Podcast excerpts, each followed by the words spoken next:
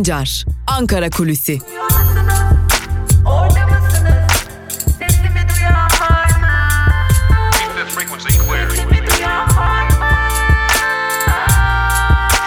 Özgürüz Radyo. Özgürüz Radyo. Özgürüz Radyo'dan merhaba sevgili dinleyenler. Hafta içi her gün olduğu gibi haftanın son gününde de yani 8 Mayıs Cuma gününde de Özgürüz Radyo'da Ankara Kulisi programıyla sizlerleyiz.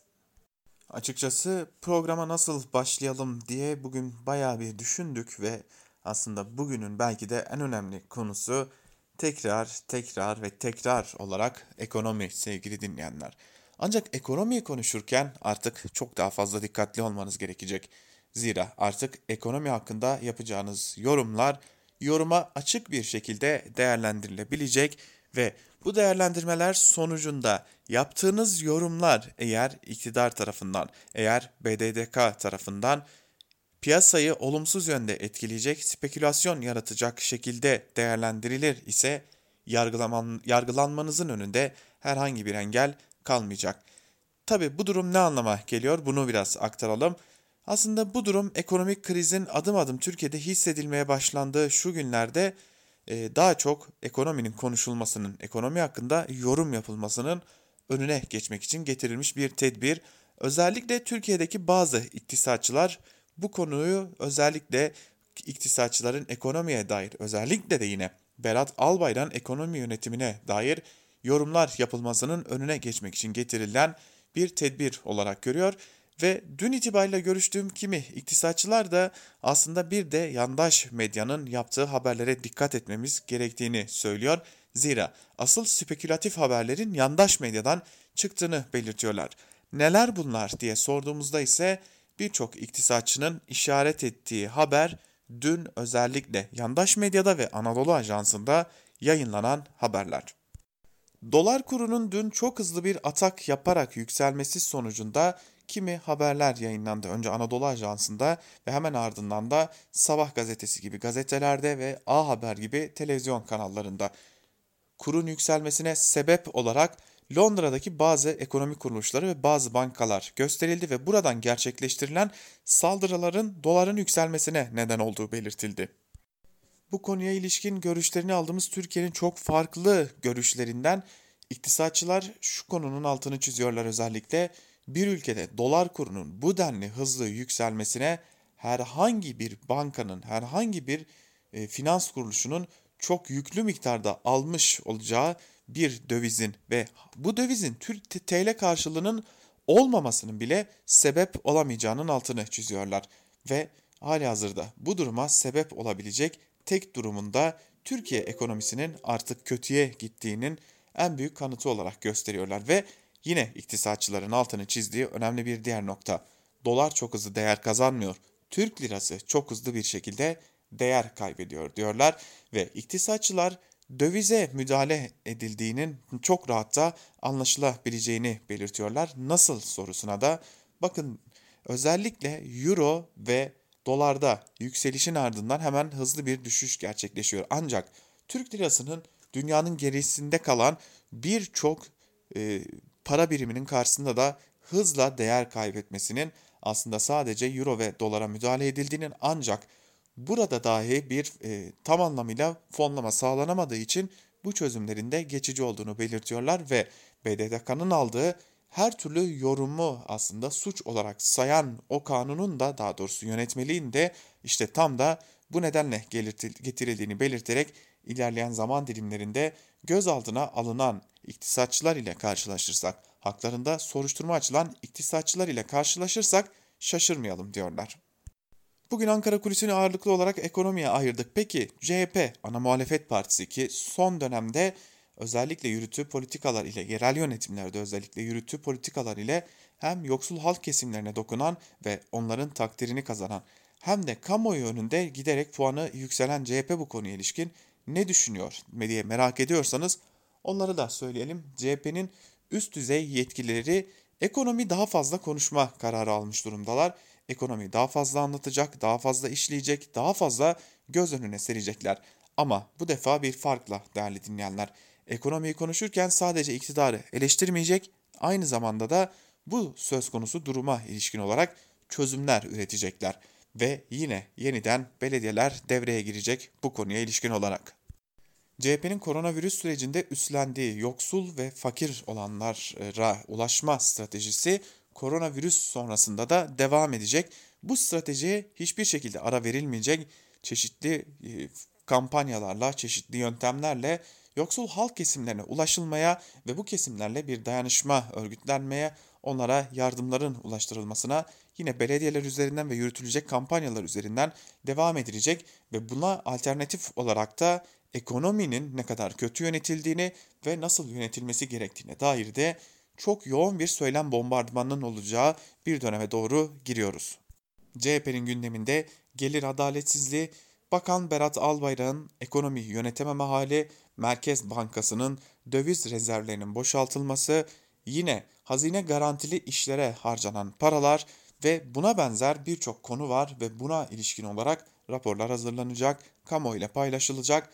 Buna alternatif olarak ne gibi çözümler getirilebileceği kamuoyuyla paylaşılacak ve yine az önce de bahsettiğimiz gibi bunun karşısında da halk kesimlerine daha fazla ulaşabilmek adına da yerel yönetimlere çok daha büyük sorumluluklar düşecek. CHP ilerleyen dönemlerde artık AKP ile polemiğe girmek yerine AKP'nin yarattığı polemiklere çekilmek yerine bu tarz stratejilere ağırlık vermeyi planlıyor ve CHP'nin üst düzey yöneticileri de işte biz bu stratejiyi yürüttüğümüz için işte tam da bundan dolayı AKP her cümlemizi bir polemik sebebi haline getirmeye çalışıyor. Ama bizler bu polemikleri uzatmamak adına sadece ama sadece işimizi yapmaya devam edeceğiz. Ekonomiyi gündemde tutacağız. Sadece ekonominin işlenmesi dahi AKP'nin gidişinin önünü açacak önemli bir faktör olarak karşımızda duruyor değerlendirmesinde bulunuyorlar diyerek Ankara kulisini kapatalım. Bugün ağırlıklı olarak ekonomiyi konuştuk. Ekonomide çanlar çalıyor sevgili dinleyenler. Ekonomide çok tehlikeli bir sürece girmiş bulunuyoruz ve Cumhuriyet tarihinin belki de en büyük ekonomik kriziyle ve en büyük ekonomiyi yönetememe kriziyle karşı karşıya olduğumuzu önemli bir şekilde bilmemiz gerekiyor. İşte bu nedenle de tedbirlerimizi kendimiz almak zorundayız. Zira ekonomi yönetimi bu konuda tedbirleri pek de alacak gibi görünmüyor diyelim. Ankara kulisini noktalayalım. İlerleyen saatlerde haber bültenleriyle karşınızda olmayı sürdüreceğiz. Şimdilik hoşçakalın. Özgürüz Radyo'dan ayrılmayın. Keep this frequency clear. Frequency. Frequency? Altan Sancar, Ankara Kulüsi.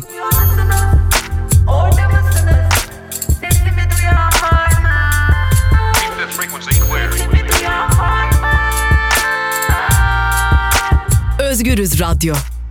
Özgürüz Radyo. Merhaba sevgili Özgürüz Radyo dinleyicileri. Özgürüz Radyo'dan herkese günaydın.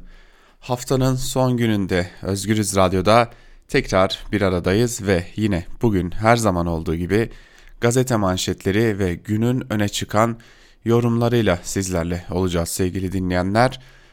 İlk olarak gazete manşetleriyle başlayacağız. Gazete manşetlerinin ardından da günün öne çıkan yorumlarında neler var?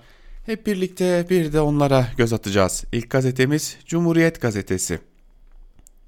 Cumhuriyet Gazetesi'nin bugünkü manşetinde değerli dinleyenler, piyasaların nefesi kesildi sözleri yer alıyor.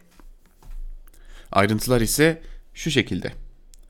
Ülkede salgın nedeniyle ekonomik durumun değiştiğini söyleyenlerin oranı %43.9 oldu. Metropol'ün araştırmasına göre geliri 1000 lira ve altındakiler %70'i 1000 ile 2000 lira arasında olanların ise %29'u salgın nedeniyle işsiz kaldı. Katılımcıların %48'i yalnızca beslenme ve bar- barınmaya para ayırıyor. Salgından dolayı ödemeler dengesinin bozulduğunu belirten ekonomist Uğur Gürses, dolar ve bankalara ilişkin gelişmeleri şöyle değerlendirdi. İhracat geliri düşecek, turizm geliri olmayacak. Bir taraftan güvensizlik var. Böyle bir tabloda kur yükselir. Bunlar kötü yönetim göstergesi. Şeytan avına çıkmanın anlamı yok deniyor ayrıntılarda. Tabi buradaki şeytan avına çıkma konusunun ne olduğunu hepimiz artık biliyoruz. Bu defa şeytan Londra'da bulundu. E, kurdaki yükselişin e, bileti bu defa Londra'ya kesildi. Geçelim bir diğer habere dayanışmaya saldırı başlıklı habere. Ayrıntılarda şunlar aktarılmış. İstanbul Büyükşehir Belediyesi Sözcüsü Murat Ongun, askıda fatura uygulamasının internet sitesine yurt dışı kaynaklı siber saldırı yapıldığını açıkladı. Ongun, sayfayı yurt dışı erişime kapatmak zorunda kaldıklarını belirtti. Kampanyada dün akşam itibarine kadar yaklaşık 58 bin ihtiyaç sahibinin 7 milyon 500 bin liralık faturası ödendi. İstanbul Büyükşehir Belediye Başkanı Ekrem İmamoğlu destek verenlere teşekkür ederek dayanışma ile ne güzel oluyorsun İstanbul paylaşımında bulundu. Şimdi baktığımızda bir e, güzel bir şey var. Hani insanlar borçlarını ödeyemeyen insanların borçları ödensin diye güzel bir iş yapılmış ve bu siteye dahi saldırı gerçekleştiriliyor. Bu arada son rakamları da verelim sizlere. Saat 09.10 itibariyle askıda fatura uygulamasında ödenen toplam fatura sayısı 69.576 ve toplam ödenen fatura tutarı ise 8 milyon 645 bin 184 lira. Yani milyonlarca liralık fatura ödendi ve böylece e, yoksul yurttaşların e, üstünden e, büyük bir yük daha kaldırılmış oldu. Ve e, her geçen dakika sevgili dinleyenler bu çok mutluluk verici bir şey. Yani sayfayı her yenilediğinizde ödenen tutar artıyor. Şu an bile yenilediğimizde 69.591'e çıktığını görüyoruz ödenen tutarın ve şu anda da 69.594 oldu. Dayanışma çok güzel bir şey ve iktidarın bundan çok korktuğunu da biliyoruz. Geçelim Bir Gün gazetesine. Bir Gün gazetesi kötü demek yasak manşetiyle çıkmış ki biz de bugün bunu Ankara Kulisi programımızda işlemiştik. Ayrıntılarda ise şunlar aktarılıyor. Erdoğan'ın dövize yönelik manipülatif dayatmalarının ağır bir şekilde cezalandırılacağı açıklamasından sonra mecliste kabul edilen düzenlemeye dayandırılarak hazırlanan yönetmelik resmi gazetede yayınlandı. Yönetmelikle Bankacılık Düzenleme ve Denetleme Kurulu'na finansal piyasalarda manipülasyon, yanıltıcı işlem ve uygulamaları belirleme yetkisi verildi. Bankalar için çıkarıldığı iddia edilen yönetmelik herkesi kapsıyor. Yönetmeliğe göre ekonomiyle ilgili yazan, görüş açıklayan, sosyal medya paylaşımında bulunanlar da cezalandırılabilecek. Düzenlemeye aykırı davranışlarda bulunanlara bir önceki yıl sonu finansal tablolarında yer alan faiz, kar payı gelirleri, alınan ücret ve komisyonlar ile bankacılık hizmet gelirleri toplamının %5'ine kadar para cezası uygulanabilecek deniyor haberin ayrıntılarında. Haliyle bu konu kimi kapsıyor sevgili dinleyenler? E, bu konu tabii ki tam haliyle gazetecileri ve bu konuda yorum yapan e, özellikle de iktisatçıları kapsıyor. Yani ekonomi kötü ama sakın konuşmayın. Geçelim bir diğer habere sevgili dinleyenler. Bu iddianame kabul edilemez başlıklı haber. Libya'da öldürülen MİT mensubunun cenazesine ilişkin haber nedeniyle gazeteciler hakkında hazırlanan iddianame kabul edildi. Altısı tutuklu 8 gazeteci hakkında 17 yıla kadar hapsin istendiği iddianameyi değerlendiren avukat Ersöz bu hukuki bir metin değil gazetecileri içeride tutmak için yazılmış bir metin dedi şeklinde de ayrıntılar aktarılmış. Bu normalleşme tehlikeli başlıklı bir diğer haberi de paylaşalım sizlerle. Sağlık Bakanı Fahrettin Koca salgını kontrol altına aldık dese de son 3 gün verilerine göre test sayısı azaldı, vaka sayısı arttı. İktidarın kontrollü sosyal hayat planının sakıncalarına dikkat çeken Profesör Doktor Raşit Tükel, rehavetin ortaya çıkmasının çok ciddi sonuçları olacağı görüşünde. AVM'lerin risk taşıdığını kaydeden Profesör Doktor Raşit Tükel, test sayısındaki azalmaya karşın yeni vaka sayısında artma ile karşılaşıyoruz. Sağlık Bakanlığı her gün vaka ve vefat edenlerin yoğun bakımda tedavi gören ve iyileşen hastaların sayılarıyla ilgili veriler açıklıyor. Biz verilerin çok azına sahibiz. Salgınla ilgili önlemleri dikkatli bir şekilde epidemiyolojik verilere dayanarak belirli bir plan dahilinde kademeli olarak azaltmak gerekiyor denmiş haberin ayrıntılarında. Ama e, bizler baktığımızda hani haralaf güreli diye bir tabir vardır ya affınıza sığınarak söylüyorum bunu sevgili dinleyenler e, paldır küldür tedbirleri kaldırmaya devam ediyoruz ve e, çok ciddi sonuçları olacakmış gibi de görünüyor bu tedbirleri bir anda kaldırmanın. Doları durduramayınca kötü demeyi yasakladılar. Başlıkta bir diğer haberi aktaralım. Herkesin gündeminde bu konu haliyle. Ayrıntılarda ise şunlar aktarılmış.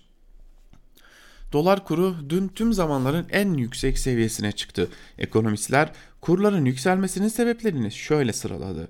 Dövizin gelişmekte olan ülkelerden çıkma eğilimi. Mayıs ayında dış borç ödemelerinin yoğunluğu nedeniyle döviz ihtiyacının artması. Merkez Bankası'nın döviz rezervinin yetersizliği, ekonomik olarak dışa bağımlılık. Hükümet yayınladığı yönetmelikle finansal sisteme güveni zedelemeyi engellemek iddiasıyla adeta olumsuzlukları dile getirmeyi yasakladı. İktisatçılar bu düzenlemeyle döviz, faiz gibi konularda hoşa gitmeyen her analiz suç sayılabilir. Sadece her ne kadar rakamlar böyleyse de aslında ekonomimiz iyi diyebiliriz itirazında bulundu deniyor haberin ayrıntılarında. Yani e, hep söylediğimiz gibi ekonomi kötü ama siz konuşmayın çünkü konuşursanız sizin durumunuz ekonomiden daha kötü bir hale gelebilir. Ee, iktidar açıkçası yayınladığı genelgeyle de bunu ekonomistlere, gazetecilere söylüyor. Geçelim Yeni Yaşam gazetesine.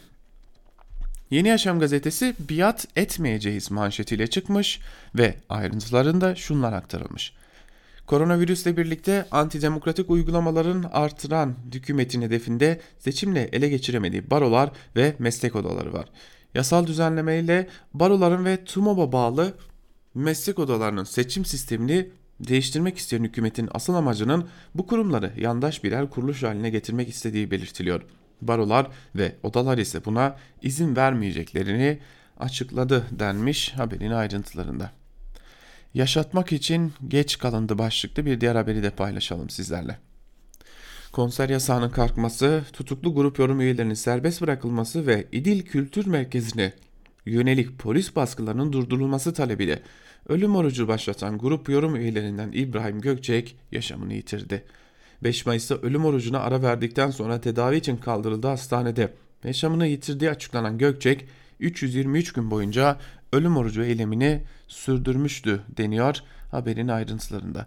Yine buna benzer bir eyle, e, haberi daha aktaralım sizlere. Babasına sarılamadı başlıklı haber. Ayrıntılar ise şöyle. Harun Reha Ataç ve anne Zekiye Ataç 20 Şubat 2018'de Gülen cemaati soruşturmasında gözaltına alınıp tutuklandı. Anne 2,5 ay sonra yurt dışı yasağı konarak serbest bırakılırken ba- babanın tutukluluğu sürdü. Çocukları Ahmet Burhan Ataç ise 6 ay sonra kanser teşhisi konuldu.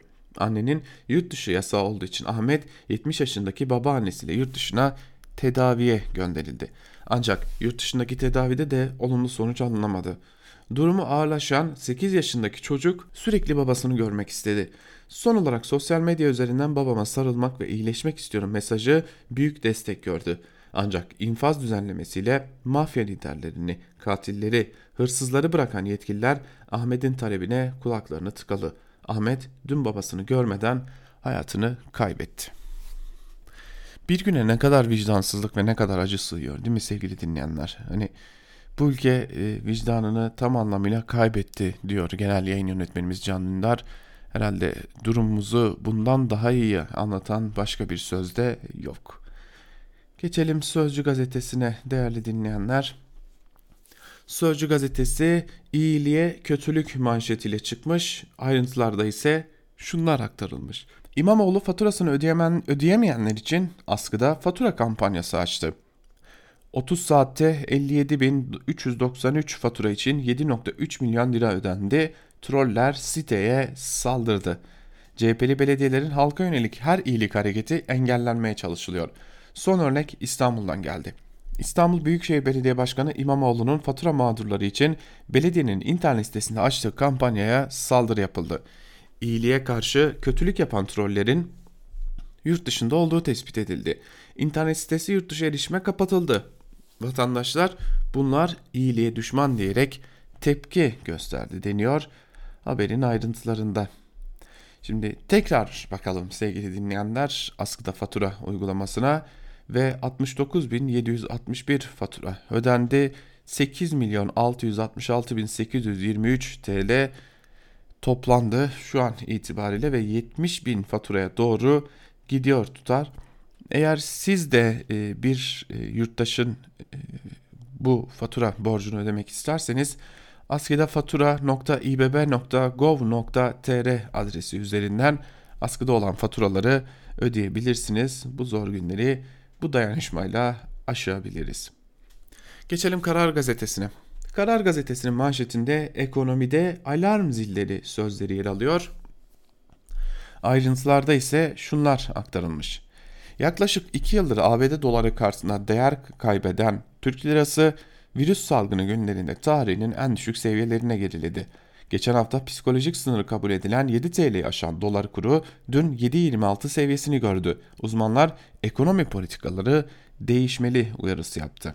Ekonomistler uzun süredir devam eden yapısal sorunlara ve son süreçte atılan bir dizi yanlış adıma dikkat çekerken hükümet çevreleri dolardaki artışa dış güçlerin Türkiye'ye karşı düzenlediği kur saldırısının yol açtığını ileri sürdü. Anadolu Ajansı Londra merkezli finans kuruluşları Türk lirasına saldırıyor diye haber geçti. Bankacılık Düzenleme ve Denetleme Kurulu da 3 yabancı bankaya TL ile döviz işlemi yasağı getirdi denmiş haberin ayrıntılarında. Şimdi Anadolu Ajansı bir e, hükümet yayın organı mı daha doğrusu bir parti yayın organı mı yoksa devletin yayın organı mı ben anlayabilmiş değilim son yıllarda. Anadolu Ajansı bir haber yapıyor ve haberin içinde şu cümle geçiyor sevgili dinleyenler. Saldırının özellikle Bakan Albayrak'ın yatırımcılarla toplantı yaptığı zamana denk gelmesi dikkat çekiciydi. Hani kimse de demiyor ki arkadaş belediye yani e, Bakan Albayrak bu ekonomiyi kötü yönetiyor olamaz mı? Yatırımcılar karşılarında Bakan Albayrak gördüklerinde Türkiye ekonomisine olan güvenleri sarsılıyor olamaz mı? Hani bu ihtimal hiç mi yok? Hani her şey güllük gülistanlık da ah şu dış güçler olmasa durumunda mıyız? Hani dışarıda dış güçler var ülkemizde. E, ülkemizde de bir takım üç güçler var. Muhalefet var işte. Muhalefet iktidar gidecek dediğinde darbecilik oluyor. Onlar da dış güçlerin içerideki mihrakları mı oluyor? Yani bu kadar basit bir savunmayla nasıl böyle siz sorunların üzerlerini örtecekler çok merak ediyorum. Geçelim Milliyet Gazetesi'ne. Milliyet Gazetesi çok yaşa İpek manşetiyle çıkmış. Ayrıntılarda ise şunlar aktarılmış. Google mühendisi Mehmet Kuzu, kızında görülen ve bugüne kadar yenile, yenilemeyen gendeki mutasyon kaynaklı hastalığa karşı büyük bir mücadele veriyor. İpek 3 yıl önce Silikon Vadisi'nde doğdu. Rutin uygulamayla alınan topuk kanının analiziyle ataksi telanjikatsi hastalığı teşhisi konuldu. Doktorlar netti. Umut yok. İpek 10 yıl sonra yürüyemez, koşamaz, okuyamaz. 20'li yaşlara geldiğinde de hayatı biter. Tedavisi yok. Baba Mehmet Kuzu İpek'teki mutasyonun aynısını 10 yıl öncesinde yazılmış bir makalede buldu ve e, bu şekilde ayrıntılar aktarılmış. Hemen sür manşette ise manipülasyon önlemleri başlıklı bir haber var. BDDK finans piyasasında manipülasyon önlemlerini 11 başlıkla belirledi dermiş az önce aktardığımız aman ekonomi hakkında konuşmayın e, yönetmeliğini bu başlıkla duyurmuş Milliyet gazetesi de ve 3 büyük baroya tırpan sözüyle de barolara yönelik o e, nasıl diyelim iktidar e, kıskacını duyurmuş Milliyet gazetesi demokrasi ahlakından zerre kadar nasibini almadıklarını bir kez daha görüyoruz. Geçelim Hürriyet gazetesine. Hürriyet gazetesi Hürriyet'e mesaj yağdı manşetiyle çıkmış. Ayrıntılar ise şöyle. Hürriyete Türkiye'nin dört bir yanından yüzlerce mesaj geldi. Halkın gündemi de ülkenin gündemi de normalleşme. Herkes kendi hayatıyla ilgili normalleşmeyi merak ediyor. Ne zaman normalleşmeye dönüleceği soruluyor. İşte o mesajlardan bazıları. Bütün bu yıl yapacakları 4 saate nasıl sığdırırım? Sokakta bulaşan virüs AVM'de bulaşmıyor mu? Böyle giderse kafe ve restoranlar iflas eder, atanan öğretmenler kararname bekliyor, spor salonları, spalar, masajcılar ne olacak? İstiklalden düğünlere soru da çok. Sorun da tabi biraz da düğün salonları ile ilgili sorular var. O zaman biz de e, Ahmet Hakan'a bir soru soralım. Yandaşlığı ne zaman bırakarak Türkiye'nin gerçekliğini yazmaya başlayacaksınız sevgili Ahmet Hakan? Sabah gazetesine geçelim sevgili dinleyenler. Sabah gazetesinin manşetinde de e, haliyle küresel finans çetesine suçüstü manşeti yer alıyor. Ayrıntılarda ise şunlar aktarılmış. Enflasyon ve faizi tek haneye düşüren dünya IMF'den para dilenirken kendi kaynaklarıyla dar gelirliden iş dünyasına kadar her kesime 200 milyar TL'lik destek veren Türkiye finans tetikçilerinin hedefi oldu. Ancak Türkiye'yi kur sopasıyla hizaya getirmek isteyen küresel çete suçüstü yakalandı. BDDK elinde olmayan TL'yi açığa satarak döviz kurunu yükselten BNP Paribas, Citibank ve UBS'e işlem yasağı getirirken bu bankaların yerel işbirlikçilerini de uyardı. Şimdi haberin altındaki isme dikkat çekelim sevgili dinleyenler. Birkaç gündür bu konuyu konuşuyoruz biz zaten. Dilek Güngör. Bu haber Dilek Güngör'e ait sevgili dinleyenler.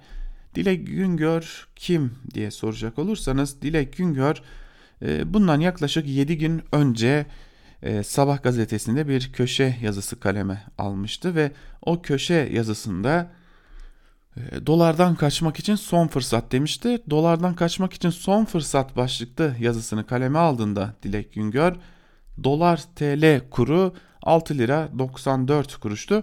Bugün yine Dilek Güngör bir yazı kaleme almış. O yazıyı da sizlerle paylaşacağız zaten ilerleyen dakikalarda. Hani e, Dilek Güngör ne diyorsa tersi çıkıyor ya. Hani siz de tersine göre değerlendirirsiniz yazıyı. Ha Dilek Güngör 6 lira 94 kuruşken dolardan kaçın demişti. Şu dakikalarda sevgili dinleyenler yayınımızın devam ettiği şu dakikalarda dolar yine hızla yükselmeye başlamış durumda ve dolar şu dakikalarda 7 lira 15 kuruş seviyesinde e, ve hızla yükselişini de yeniden sürdürüyor. E bakalım bu iş böyle olmuyor. Muhtemelen birileri gözaltına alınacak ki hani dolara bir de öyle düşürmeyi deneyecekler. Geçelim Yeni Şafak'a sevgili dinleyenler. Finansal teröre suçüstü manşetiyle çıkmış Yeni Şafak'ta inandıklarını söylemeye devam ediyorlar. CHP'liler darbe imasında bulunurken Türkiye'ye Londra'dan da ekonomik saldırılar geldi. Dolar kurunu yükseltmek için Türk bankalarından yüklü miktarda dolar alan spekülatörler TL karşılığını bulamayınca açığa düştü. BDDK harekete geçip spekülasyon yapan BNP Paribas, Citibank ve UBS bankalarına işlem yasağı getirdi denmiş haberin ayrıntılarında. Şimdi buradaki sorunu da e, çok kısaca anlatmak gerekiyor. E, çünkü Şimdi siz e, finansal sisteminiz bu kadar kötüyken ki Standard Poor's Türkiye'yi yatırım yapılamaz seviyede nitelemiş durumda zaten. Sizin bu durumda e, ki şeyiniz yani ekonominiz bu kadar kötüyken siz kalkıp e, bir takım sermaye gruplarını suçlarsanız e, yarın bir gün ama niye bize yatırım gelmedi gibi bir soruyu da sorma hakkınız kalmaz. Geçelim Akit'e. Akit gazetesi Ekrem'in umudu askıda manşetiyle çıkmış. Ayrıntılar ise şöyle. Tasarruf yapacağım naralarıyla ele geçirdiği İstanbul Büyükşehir Belediyesi'nin kaynaklarını yandaş firmalarla sözde sanatçılara peşkeş çeken İmamoğlu zor durumda kalınca çareyi yeni okkabazlıklarda aramaya başladı. İmamoğlu'nun manidar bir zamanda başlattığı askıda fatura kampanyası Ekrem Bey belediye çalışanlarının maaşı buradan gelecek parayla mı ödenecek sorusunu akıllara getirdi. E, haliyle yandaşlar da buna baktıkça Ekrem İmamoğlu'na ve CHP'li belediyelerin o uygulamalarına baktıkça öyle görünüyor ki sinirleri bozulmaya devam ediyor ve bu arada askıda fatura uygulamasında ödenen fatura sayısı da 69.930'a çıkmış durumda. 70 bine sadece 70 fatura kalmış. Bu arada hala askıda 121.571 fatura bulunuyor. E, bu faturaları sizler de ödemek isterseniz internet sitesinden yurttaşlarla dayanışma gösterebilirsiniz diyerek e, gazete manşetlerini artık noktalayalım ve gazete manşetlerinin ardından değerli dinleyenler günün öne çıkan yorumlarında neler var bir de onlara bakalım. İlk olarak T24'ten Murat Sabuncu'nun yazısıyla başlayalım. Vurgusu yerli millidir ama anlaşması dolar ile muhatabı Londra mahkemesi başlıklı yazısının bir bölümünde Murat Sabuncu şunları kaydediyor. Türkiye'nin tarihinin en ağır ekonomik krizinden geçti. Dünya ile birlikte ölümcül bir virüsle mücadele etti. Hukuksuzluğun her alana yayıldığı bir dönemde. Hedefin gazeteciler olması şaşırtıcı değil aslında. Neden mi? Günün konusu yerlilik ve millilikten örneği vereyim. Son dönemin en popüler kutuplaştırma çalışmalarından biri nedir? Yerli ve milli olmak ya da olmamak. AKP ve orta MHP hariç herkes bu tanımın dışında. Gelin en yerli ve milli partinin yerlilik ve millilik durumuna bakalım. Yapımından sonra askeri, asgari 20 yıllık süre boyunca özel sektör tarafından işletilecek araç geçiş garantili köprü otoyolların, hasta garantili şehir hastanelerinin ihalelerinin şartnamelerini, anlaşmalarını biliyor muyuz? Yanıt ticari sırdır deniliyor. Hayır bilmiyoruz. Peki anlaşmanın ne olduğunu bilmediğimiz hatta çoğumuzun geçmediğimiz köprüler için vergilerimizden bu şirketlerin parası ödeniyor mu? Evet. Yerli ve milli iktidar bu şirketlere ne üzerinden anlaşma yaptı? Dolar üzerinden. Yani geçiş hasta garantisi dolar üzerinden verildi. Dolar arttıkça Türkiye'nin üzerindeki yük de arttı. Bu ortaklıkların yapısının konuşulduğu 2008 yılında dolar 1.5 TL idi. 2011'deki ihale sürecinde 2.7 TL. Sözleşmenin yapıldığı 2012-2013'lerde 3.5 TL. Bugün 7.2 TL. Peki bu işletmelerin şehir hastanelerinde yerli ve milli iktidar hangi mahkemeleri yetkili kıldı? Londra mahkemelerini. O günlerde bu konuyu itiraz eden MHP milletvekillerine meclis çatısı altında Sağlık Bakanı Müsteşar Yardımcısı ne anlattı? Aynen aktarıyorum. Kamu hastanelerinin finansmanı için yüklenici firmaların 30 milyar dolar kaynağı ihtiyacı var. Firmalar gerekli kaynağın ancak %20'sini Türkiye'den buluyor. Kalan %80'inin yurt dışından getirilmesi gerekiyor. Ancak bu projeye kredi açacak yabancı şirketlerin şöyle bir tereddüdü var. Devlet de bir anlamda projeye taraf olduğu için olur da bir anlaşmazlık yaşarsa Türkiye'de görülecek davalara siyasi baskı olacağı ve davaları kaybedeceklerini düşünüyorlar. Türkiye mahkemelerine siyasi baskı olabileceği nedeniyle güvenmeyen yabancı sermayenin davalarını Londra'da açma imkanı veriliyor, veriyor yerli ve milli iktidar diyor ve son olarak şu cümleyi aktarıyor Murat Savuncu. Her koşulda demokrasiyi, çoğulculuğu bir arada yaşamayı önemsemeliyiz. Türkiye'nin demokrasiden ve dayanışmadan başka çıkış yolu yok diyor. E haliyle işte hani o millilik söylemlerinin arkasında neler yattığını da iyi görmek gerekiyor. Geçelim bir diğer yazıya. Şimdi Dilek Güngör'e geldik sevgili dinleyenler. Hani o e, dolar düşecek aman çıkın diyen Dilek Güngör'ün bu defaki yazısının başlığı kur operasyonuna karışan şirketler kim şeklinde. Hani şimdi de bir de şirketleri gazetelerin köşelerinden hedef göstermeye başladılar ve yazının bir bölümünde şunlar aktarılıyor. Swap konusunda atılan o kadar adımdan sonra bu çete nasıl operasyon çekti? Öyle ya herkes bunu soruyor. Şöyle söyleyeyim. Bu kez arka kapıdan dolandılar. Bazı uluslararası ve yerli şirketleri paravan olarak kullandılar. Nasıl mı? Birinci yol Londralı bankalar Türk bankalarından TL kredi kullanıyor. Sonra bu TL'yi muhabir bankalar kanalıyla Londra'ya taşıyıp orada dövize dönüyor. Böylece TL'nin değer kaybetmesine neden oluyor. İkinci yol Türk lirasına erişmekte zorlandıklarında Türkiye'de iş yapan bazı uluslararası gıda, tütün ve ilaç şirketlerini paravan olarak kullanıyorlar. Onların Türk bankalarından aldıkları kredileri ve türev ürünleriyle elde ettikleri TL'yi Londra'ya taşıyorlar. Hatta Türkiye'de yerleşik bazı yabancı şirketlerin de bu oyunun parçası olduğu değerlendiriliyor. Kim mi bu şirketler? Örneğin uluslararası bir gıda şirketi. Adı sanı belli. Dünyanın kartellerinden. Hatta şöyle söyleyeyim. Kendi ülkesine siyasilere bile yön veren bir firma. Türkiye'de de tesisleri var. Bu şirket ismini söylemeyeceğim bir Türk bankasından yüklü miktarda TL kredi çekiyor. Sonra onu Londra'daki bankaya taşıyor. Ya da finans baronları ve buradaki uzantıları bir firmanın dolar hesabını TL'ye çevirtip Londra'da mevduat hesabı açtırıyor. Yani alan memnun, satan memnun. Londra bu şekilde sonra bu şekilde Londra'ya ulaştırılan TL spekülatif işlem için sırada bekleyen finans çetesine satılıyor. Akıllarınca çakallık yapıyorlar. Fakat Türkiye artık eski Türkiye değil. Yani her gün yatak odasına kadar girip operasyon çekerek piyasasını delik deşik edecekleri bir ülke değil. Kimse uyumuyor. Şunu bir kez daha vurgulamak gerek. Bu cümle çok kritik sevgili dinleyenler. Şunu söylüyor Dilek Güngör son cümle olarak. Piyasaya anahtar teslim edilmeyecek. Hayırdır serbest piyasa ekonomisinden vaz mı geçiyoruz? diye sorarlar. Hani Türkiye serbest piyasa ekonomisinden vazgeçiyorsa hani bunu bilelim. Piyasaya anahtar teslim edilmez söyleminin karşılığı budur. Siz böyle köşelerinizden yazar yazılar yazarak bu şekilde piyasaya tehditler savurursanız o dolar daha çok yükselir.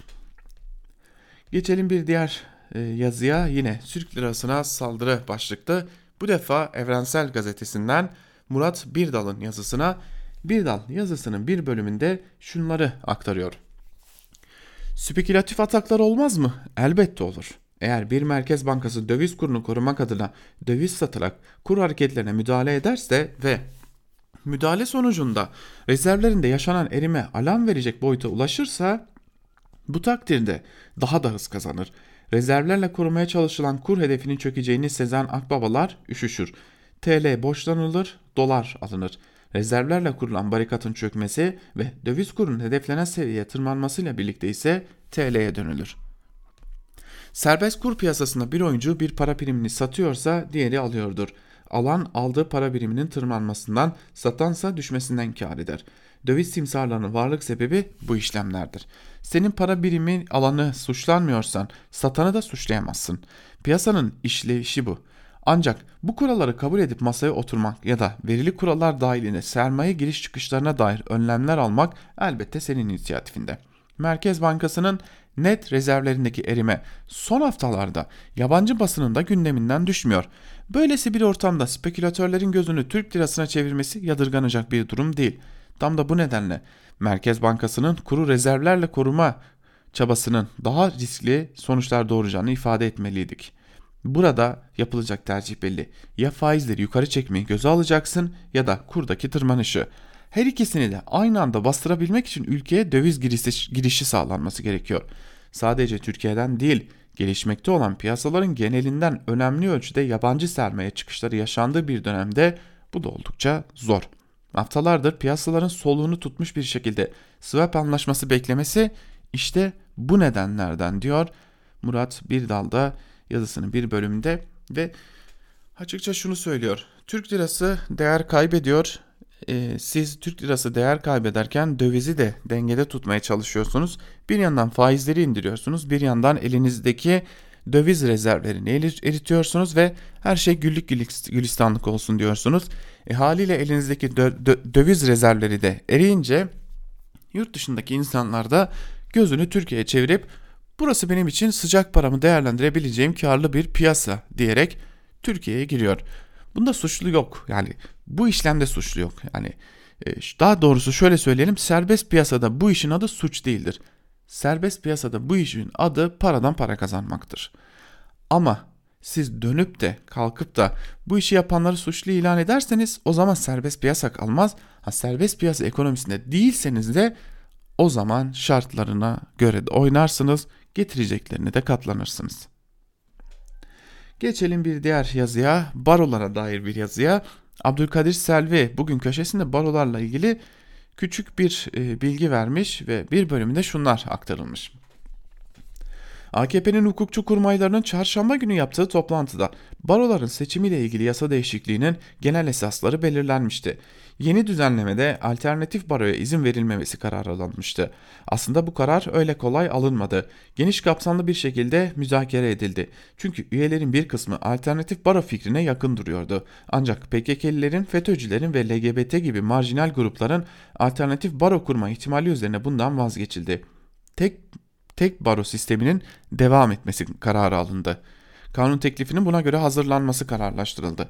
Ancak ne olduysa oldu. Dün gece hukukçu milletvekilleri alternatif baro kurulmasına izin veren seçeneğin yeniden değerlendirilmesi için pazartesi günü toplantıya çağrıldı. Peki 24 saat içinde ne değişti? Talimatın Cumhurbaşkanı Erdoğan'dan geldiği söyleniyor. Alternatif baro önerisi yeniden hangi gerekçeyle getirilecek? Müzakereler sonucunda karar değişecek mi yoksa ilk başta alınan tek baro kararı geçerli mi olacak? Tüm bunlar pazartesi günü yapılacak olan toplantıda netleşecek. Baroya üyelikte gönüllülük esasının getirilmesi de alternatifler arasında yer alıyordu. Gönüllülük esasının kargaşaya neden olacağı ve baroları değil Adalet Bakanlığı'nı güçlendireceği düşünülerek vazgeçildi. Çarşaf listeyle seçimlere gidilen barolarda grupların çıkardığı anahtar listeler etkili oluyordu.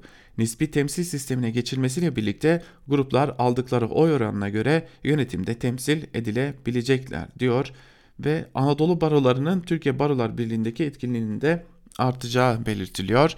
E, Tabi mühendis ve mimarlar odalarına da müdahale edileceğini belirtiyor Abdülkadir Selvi yazısında değerli dinleyenler. Yani ben şuradan buradan şunu anlıyorum. Hani hep e, şu cümleyi kurarlar ya paralel paralel diye. Anladım AKP paralel bir barolar kurma derdinde. Yani paralel barolar oluşturulacak. E hadi bakalım hayırlısı diyelim. Yani baroları ele geçiremeyince bu işi başka türlü halletmeye karar vermişler gibi görünüyor. Geçelim bir de bizim darbe söylemlerimiz var. Hani sürekli olarak darbe gelecek, darbe gelecek. O darbeyi ima etti, bu darbeyi ima etti diyerek e, tabanını konsolide etmeye çalışan bir AKP gerçekliğimiz var. Bu konuya ilişkin olarak da artı gerçekten öküz altında aranan darbe bulunmuştur başlıklı Celal Başlangıç'ın yazısını sizlerle paylaşalım. Şu koronavirüs sayesinde 5 koyun güdemeyen muhalefetten 5 maske dağıtamayan iktidar aşamasına geçtik. Ağzını doldura doldura söylerdi AKP Genel Başkanı ve Cumhurbaşkanı Erdoğan. Bu muhalefet o kadar beceriksiz ki 5 koyun versen güdemezler. Ancak önemli büyük kentleri kazanan CHP'li belediye başkanları koronavirüs salgını sırasında 5 koyun güdememek bir yana ekmek olarak, sıcak yemek olarak, nakit para yardımı olarak milyonlarca insana ulaşabileceklerini gösterdi. Halk kendisine dağıtılan ücretsiz iki ekmeği, bir kap sıcak yemeği engelleyenleri kolay kolay affetmez, nitekim etmedi de. Ankara koronavirüs salgınına giderek derinleşen bir ekonomik sü kriz sürecinde yakalandı. Salgın ekonomik krizin bütün toplumu bir ateş topu gibi kuşatmasına yol açtı. Zaten birçok yüksek olan işsizlik bu süreçte en az ikiye katlandı. Sarayın har vurup harman savurması nedeniyle yoksul, işini yitirmiş, işvereni kapa, iş yeri kapatılmış, yurttaşlarına yardım edecek tek kuruşu kalmamıştı. Hazine tam takırdı. Yurttaşlarına nakit yardım vereceğine para toplamak için ancak IBAN numarası verebildi saray iktidarı. İşte saray iktidarının böylesi siyasi, ekonomik, sosyal krize girdiği süreçte bir başarı bir de mağduriyet hikayesine ihtiyacı vardı. Çünkü kaybettikleri kitle desteğini geri almak için topluma daha büyük baskı uygulayarak meslek odalarından muhalif partilere, bağımsız medyadan kendilerine biat etmeyen sendikalara kadar geniş bir kesime karşı topyekün bir cephe harekatı başlatmaya karar vermişlerdi. Sonunda bize darbe yapacaklar üzerinden bir mağduriyet hikayesi üretme hevesine düştüler. CHP Grup Başkan Vekili Özgür Özel'in İstanbul İl Başkanı Canan Kaftancıoğlu'nun açıklamaları üzerinden bir darbe hikayesi yazmaya çalıştılar. Ancak bu işte inandırıcı olmayan bir argümandı. Ama saray iktidarı bulduk bulduk diye nara atıp bir da darbe havası yaratmaya çalışıyordu. İşte tam da o sırada değerli yazarımız Ragıp Zarakoğlu'nun Artı Gerçek'le birlikte Evrensel'de de yayınlanan Makus Kader'den Kaçış Yok yazısı sarayın radarına takılmıştı. Sosyal medyadaki trollerine Tarkan'ın söylediği gibi atıl kurt diyorlardı sanki. İstedikleri sonucu aldılar. Maaşlı trolleri gözü dönmüş yandaşları okumadıkları, okusalar da anlamadıkları, anlasalar da anlamazdan geldikleri bir yazı üzerinden hem Zarakol'una hem de artı gerçeğe küfür kıyamet saldırdılar. Ancak skandal ifadelerinin ne olduğuna ilişkin tek satır yoktu. Keza Altun'un suç duyurusunda da Zarakoğlu'nun hangi paragrafın hangi cümlesinde hangi sözcüğünden Erdoğan'a karşı açıkça darbe ve idam tehdidi yapıldığına ilişkin tek bir kanıt, tek bir alıntı yoktu diyor. Yazısının bir bölümünde Celal Başlangıç ve artı gerçek yazarı Ragıp Zarakoğlu'nun hedefe oturtulmasına da değiniyor. Ve son olarak Bir Gün Gazetesi'ne de göz atalım. Bir Gün Gazetesi'nden İlhan Cihaner Gerçek Darbe başlıklı bir yazı kaleme almış ve yazısının bir bölümünde şunları kaydediyor. Darbe en basit tanımı ile iktidarın anayasa ve yasaları ihlal edilerek fiziksel güç kullanma ve kullanma tehdidiyle ele geçirilmesidir. Bu durumda asıl darbe nitelemesini 40, 40 civarında belediye kayyum ataması ve seçilmiş belediye meclislerinin çalıştırılmaması hak eder. Şimdilerde Kars Belediyesi Başkanlığı'na da bir darbenin hazırlandığına net bir şekilde görüyoruz. Bu arada gençlere bir hatırlatma yapayım. Darbecilerin ilk yaptıkları belediye başkanlarının yerine asker sivil bürokratların atanması, siyasetçilerin tutuklanması, grevlerin ertelenmesi, medyaya sansür getirilmesi gibi uygulamalardır. Bilmem ne çağrıştırır bu hatırlatma. Geleneksel olarak sağ muhafazakar siyaset darbeyi sınıfsal ve ekonomi politik gerekçelerinden soyutlayarak asker sivil karşıtlığına, darbecilerin kendilerinden olup olmamasına ya da darbeden faydalanıp faydalanamamalarına göre analiz eder. Böyle olunca da darbe yapan juntanın sözcüsü, darbecilerin başbakanı, kendi yöntemleri darbeye rahmet okutacak despotlar darbe mağduru olarak kodlanıp mirası sahiplenirler. Söz konusu AKP olunca tamamen gündeme göre tutarsız bir propaganda argümanı ve sıkışınca başvurulacak can simidine dönüşür darbe tartışması. Bitmek bilmez AKP mağduriyeti.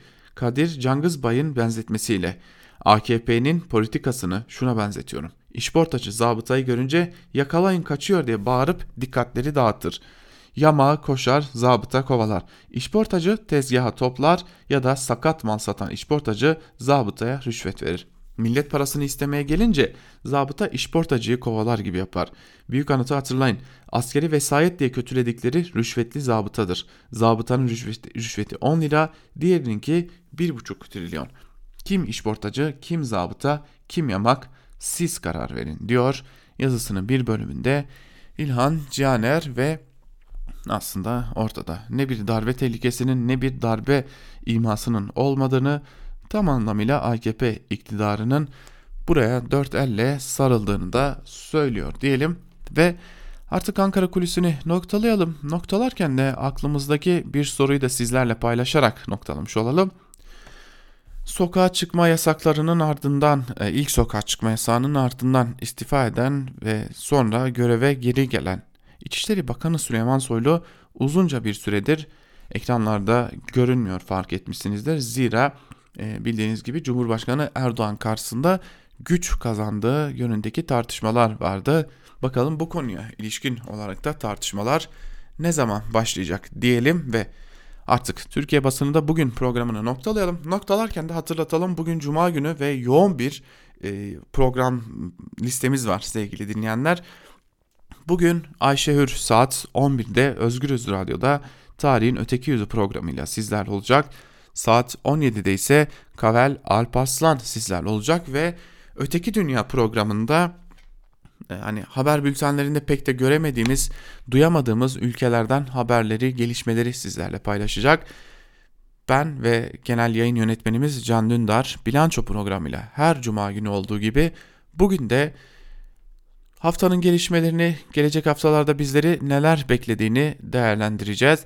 Ve bugün yine cuma günü olması nedeniyle Yeryüzü Sohbetleri programları programımızda İhsan Eli Açık konuğumuz olacak ve Ramazan ayının bu cumasında da Yeryüzü Sohbetlerinde İslam'a dair, İslami değerlere dair ve İslami değerlerle iktidarda olduğunu belirten iktidara dair sohbetlerde bulunacağız. Özgürüz Radyo'dan ayrılmayın. Şimdilik hoşçakalın.